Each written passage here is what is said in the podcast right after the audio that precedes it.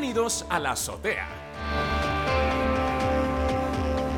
Un programa de entretenimiento en el que hablaremos de ciencia, tecnología, cultura y mucho más.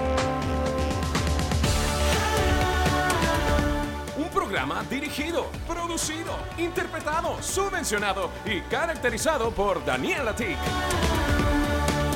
Muy buenos días y bienvenidos a una nueva dosis diaria en la azotea. Partimos este martes 22 de diciembre con una de esas noticias que me encanta, me encanta, me encanta porque es algo que yo sé que algún día va a llegar y tengo ansiedad, aunque sé que tampoco voy a poder comprar eso que tanto ansío, que se trata del coche eléctrico de Apple. Y es que, eh, de acuerdo a, a Reuters, Apple planea iniciar la producción de su coche eléctrico en 2024. Eh, y eh, otra noticia es que usarían su propia tecnología de baterías para, lograrlo, para ello, y así no depender de terceros. Eh, Apple, fíjense que en todo lo que es hardware ha cambiado totalmente de estrategia y em, quiere empezar a no depender de terceros en la producción de procesadores, en la producción de, de memorias también, parece ser que va por ello, y también, lógicamente, en todo lo que tiene que ver con eh, eh, las baterías de lo que sería su coche eléctrico, que confirmado por Apple no está. Pero bueno, el Apple Car, que es así como se conoce a este vehículo eléctrico, que será, eso sí, autónomo y eléctrico, insisto, de Apple, entraría en producción en este 2024, según la fuente Reuters, no según Apple. Esta misma fuente cita que además los de Apple usarían su propia tecnología de, en baterías, logrando ser totalmente independientes, eh, clave para la movilidad eléctrica hoy en día.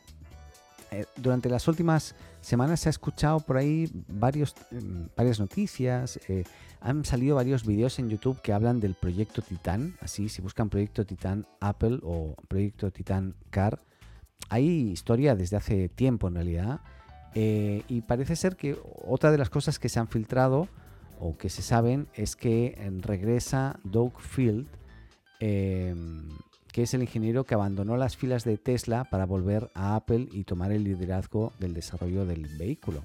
Así que Apple ha progresado lo suficiente como para que ahora tenga un objetivo eh, claro de producir un vehículo para los consumidores. Eso es lo que dice Reuters. O sea, de ahí Apple aquí no ha dicho absolutamente nada todavía, como siempre el hermetismo de Apple, pero el vehículo de eléctrico de Apple tendría entre sus diversas novedades una tecnología de baterías propietaria y también usarían un diseño de eh, monocelda, así se llama, eh, eh, que es el mismo que permite aumentar el volumen de las celdas y al mismo tiempo liberar espacio en el paquete de, baterías. esto les permitiría ofrecer un coche con una autonomía bastante atractiva, a diferencia de otros que requieren una carga. O sea, la posibilidad de que tú puedas cambiar, podemos decir, la celda completa de la, batería o, la batería en sí por otra nueva ya cargada. Eso agilizaría mucho también la, carga. Sería una batería de fosfato de hierro eh, y litio que también es más o menos propensa, propensa perdón, para sufrir sobrecalentamiento. Otra cosa también clave. ¿no? Y eh, eso sí, Em, Apple deberá enfrentar un reto tota-, totalmente nuevo que es producir un coche eléctrico en masa, cosa que nunca se han enfrentado la compañía, ¿no? Y, lo que tampoco se sabe es dónde va a ser, ¿no? Pero, sin embargo, fabricar coches eh, claramente es un desafío completamente distinto, aparte de lo que han hecho hasta ahora. Y eh, Reuters toma el ejemplo de Tesla, que, eh, que pese a ser un, automotriz en sí, tardó 17 años en convertirse en una empresa rentable, ¿no? Pero Apple posee una ventaja crucial eh, que muchas otras empresas automotrices no, tienen y es dinero de sobra. Así que si hay una empresa que lo, pueda planear y claramente lo va a poder hacer es hoy Apple. Eh, ahora, eso sí, hay que ver, no es lo mismo eh, fabricar un teléfono que, que, un automóvil, así que la verdad en ese, en ese en, esta posición, pues bueno, está, complicado ver cómo lo van a estar haciendo y, cómo, y claramente no se van a poder ocultar como yo me imaginé que este 2020 nos iban a sorprender con, con un vehículo ya montadito. No, yo creo que va a ser muy complicado que lo puedan ocultar y claramente en el momento que partan, pues se va a saber, va a ser noticia. No creo que, que se oculten. Ahora, el propio Elon Musk, en, entrevistas que ha tenido, claramente dice de, de, de, frontón que en el momento que Apple se ponga a hacer vehículos eléctricos va a ser su principal competencia, claramente, porque lógicamente eh, Tesla pues, ha estado haciendo vehículos de gama alta. Eh, yo no conozco ninguno de gama media. Para mí los más de 20.000 euros o 30.000 euros o dólares que cuestan esos, esos vehículos ya para mí son de gama alta todos. Así que bueno, estaremos viendo claramente.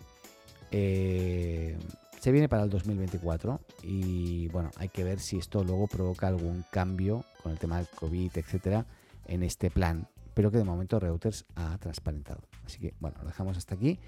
Em, ¿Y qué más? Oye, parece ser que eh, Gmail está empezando a pedir, enviando o está empezando a enviar notificaciones a los usuarios para que acepten las funciones inteligentes del gestor de correos.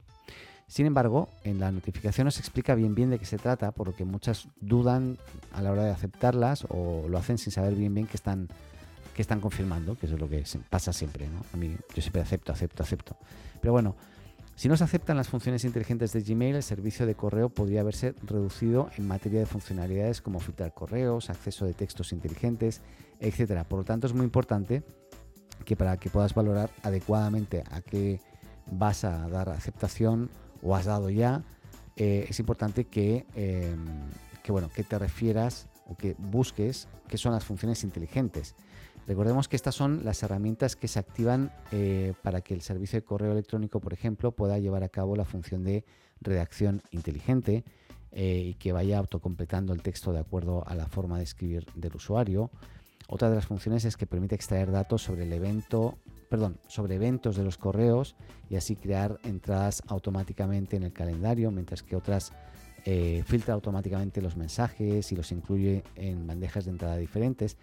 Todas estas son eh, algunas de las funciones inteligentes de Gmail eh, y que en caso de ahora no aceptar estas condiciones, Google señala que las funcionalidades de Gmail se verán reducidas, reducidas al no poder emplearse estas funciones. Y es que, aunque esto es algo que llevamos mucho tiempo ya usando y, teniendo, pues resulta que han tenido problemas con gente que pues de repente pues tiene esas funciones, tiene problemas y a lo mejor han demandado o han, se han quejado, vete tú a saber qué ha pasado ahí, pero hoy claramente eh, los abogados de Google dicen, señores, si queremos mantener estas funcionalidades activas, tenemos que hacer que todo el mundo confirme que está de acuerdo en usarlas, si no, esto no, no podemos mantenerlo. Así que bueno, eh, nada, importante destacarlo por si te llega para que lo sepas y lo revises y lo leas y, compruebes lo que estás aceptando, no como yo, que yo simplemente acepto.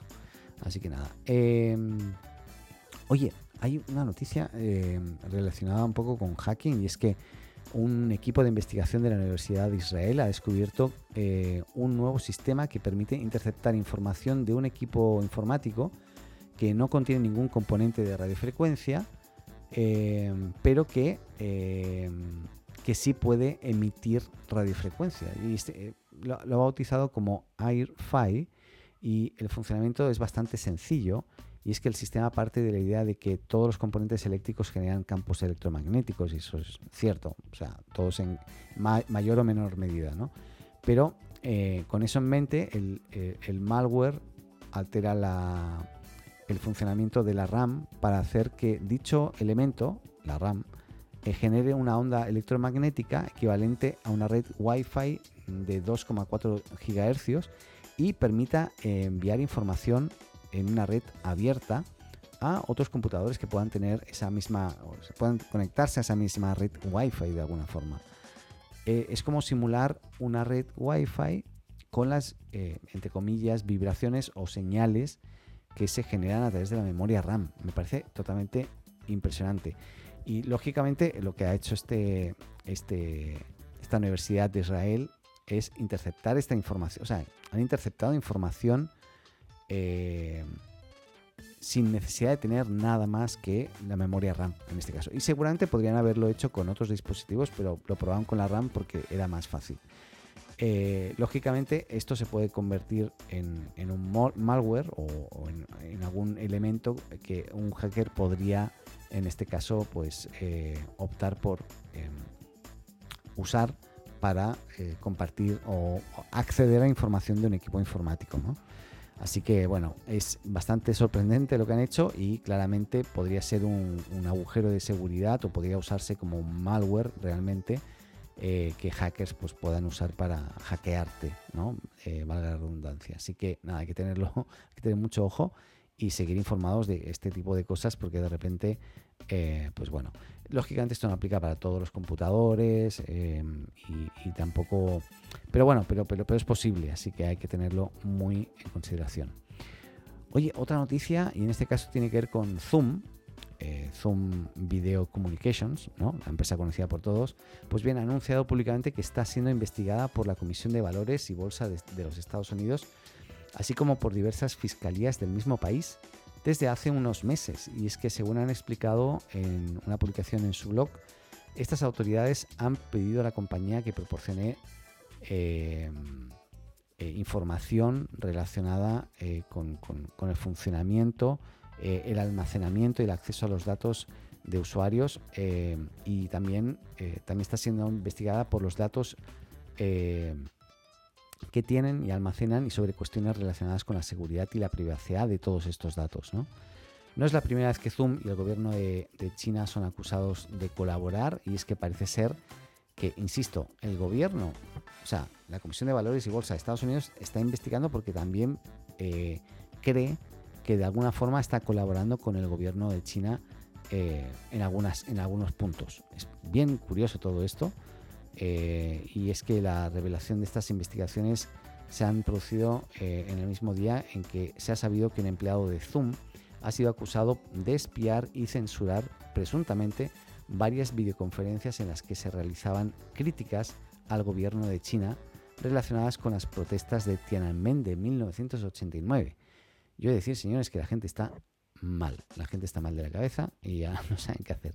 Pero bueno, eh, así que nada, bueno, hay que tenerlo en cuenta, pues, como siempre, porque, bueno, son noticias que difícilmente puedes confirmar o contrastar, pero parece ser que, bueno, es, eh, va, en serio, ¿no? Que Zoom dice, oye, nos están investigando y nos están además relacionando con China. ¿Qué sentido tiene? Pero bueno, em, así que estaremos pendientes. ¿no? Yo no tengo mucha más información al respecto, así que iremos viendo cómo, cómo evoluciona. Y antes hablaba de Tesla, y es que eh, por fin Tesla empieza a abrir sus superchargers a otras marcas. Eh, y recordemos que Tesla ha, invadido sobre todo, sobre todo Estados Unidos y Europa con puntos de carga eh, para sus vehículos, no sus, pero los vehículos Tesla, no marca Tesla, pero ahora ya han abierto y Elon Musk ha confirmado que Tesla empieza a abrir su red de superchargers a otras marcas de vehículos eléctricos y lo ha hecho respondiendo al popular youtuber Marquis eh, o Marques eh, Brown, Lee, quien se cuestionaba por qué otros fabricantes de coches no terminan de llegar a acuerdos justamente del uso de, estas de esta tecnología, ¿no? de estos dispositivos, de este, eh, de este hardware, porque claro, si no, ¿qué pasa? Que cada uno tiene que poner a cargar o poner a disposición eh, puntos de carga propios y realmente esto no escala. Así como en muchos países se establece que las eh, empresas de telecomunicación pueden y deben compartir sus antenas de telecomunicaciones, pues esto es lo mismo, ¿no? Y bueno, eh, parece ser que después del tweet de Brownlee, este, este youtuber conocidísimo por todos que, siempre eh, pues nos muestra la última tecnología y la, verdad lo hace muy muy bien, eh, pues parece ser que el, el, el, CEO Elon Musk ahí, como sabemos que se calienta de repente este hombre, pues nada, ha hecho este comentario y van a empezar a abrir claramente sus superchargers a otras empresas y parece ser que Volkswagen va a ser la primera empresa que va a tener acceso a esta red de superchargers de Tesla, parece ser. Eh, así que, bueno, es una noticia muy, muy importante porque, por ejemplo, cuando salga en 2024, 2030, 2090, no sé, eh, los Apple Cars, pues bueno, se supone que deberían poder conectarse a los superchargers también de Tesla, se supone.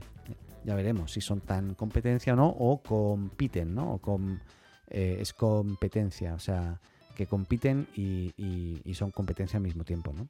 Así que veremos qué pasa.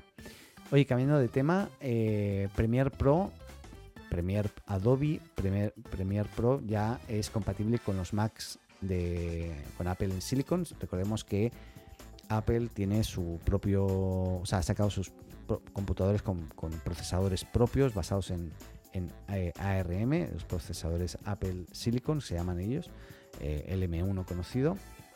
Y resulta que las aplicaciones basadas en Intel no son 100% compatibles, tienen que si las quieres usar tienes que usar o usarlas a través de un emulador, ¿bien? Pues bien, eh, ¿y qué pasa? Que eso hace que pierdan totalmente el, pues, el aprovechamiento del procesador nativo, en este caso el M1 de, Apple. ¿no?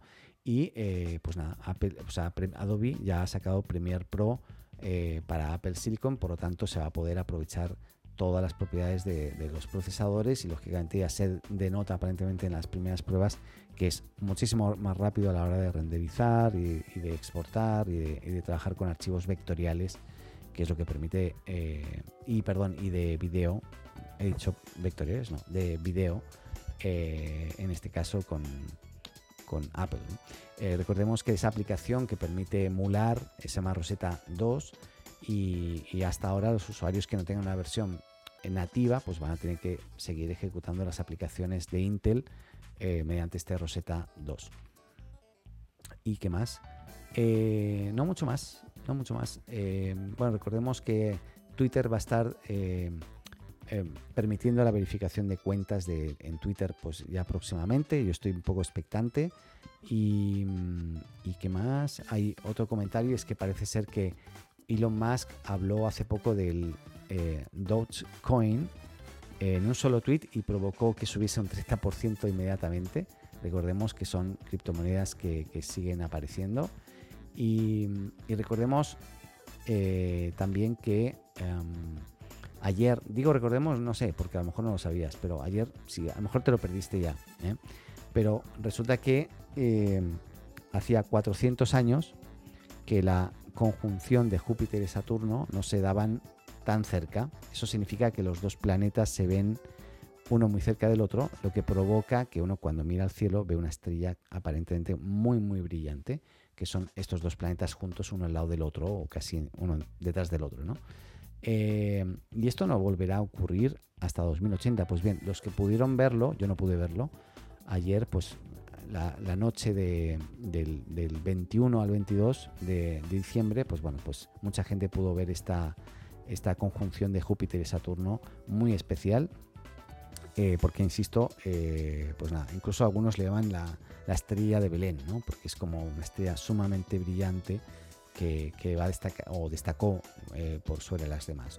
Si tuviste la oportunidad sería increíble si incluso si hiciste una foto que nos la puedas compartir. Eh, yo por ahí he estado viendo varias y realmente se ve sorprendente. Nada más, nada más. Hay algunas noticias más, pero no tan interesantes como las que se han contado hoy. Em, espero que lo paséis muy bien y yo, pues nada, les dejo con Laia y mañana nos escuchamos aquí en otra dosis diaria, ¿vale? Bueno, que estén muy bien. Adeu. Bueno, y eso ha sido todo, ¿verdad, Laia? Sí. ¿Te ha gustado el programa? Sí. Y, buenos días. Y buenos días. Eh, bueno, pues nada, nos pueden seguir en las redes sociales. Redes sociales. Y en, nos pueden seguir también en Spotify. Spotify. Y en Apple Podcast. Y en Apple Podcast. Muy bien. Pues nada, ya lo sabéis, ahí nos seguís y estamos todos los días de lunes a viernes, ¿verdad? Sí. Bueno, nos vemos. Adeu. Buenos días. Chao.